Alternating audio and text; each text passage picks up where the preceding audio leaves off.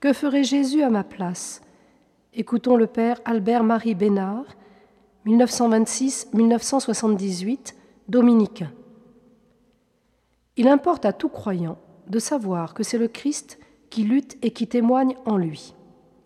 Depuis qu'au baptême, en effet, nous avons revêtu le Christ, nous pouvons dire avec Saint Paul Je suis crucifié avec le Christ, et si je vis, ce n'est plus moi, mais le Christ qui vit en moi.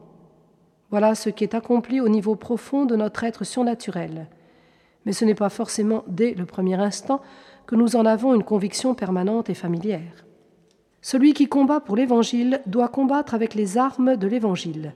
Cela est vrai du combat apostolique, vrai aussi du combat spirituel à l'égard de nous-mêmes. C'est précisément après avoir invité les Philippiens à tenir bon dans leur combat spirituel que Saint Paul développe.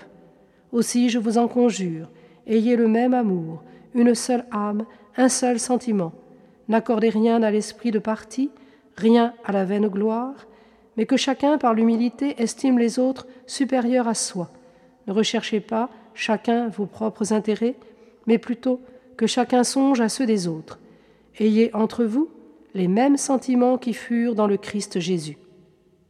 Il s'agit pour le chrétien de combattre avec les mœurs mêmes du Christ, c'est-à-dire en acquérant ce cœur évangélique qui était dans le Christ Jésus et dont lui-même disait Mettez-vous à mon école, car je suis doux et humble de cœur.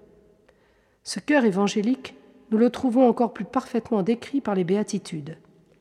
C'est une transformation intérieure que l'on peut dire impossible à l'homme si Dieu ne l'opère en lui.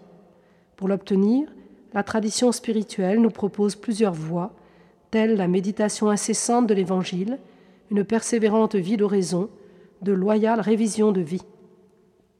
Quiconque a perçu la dimension d'intériorité que recèle et qu'exprime tout acte liturgique se voit peu à peu façonné selon le cœur ecclésial et ainsi selon le cœur du Christ.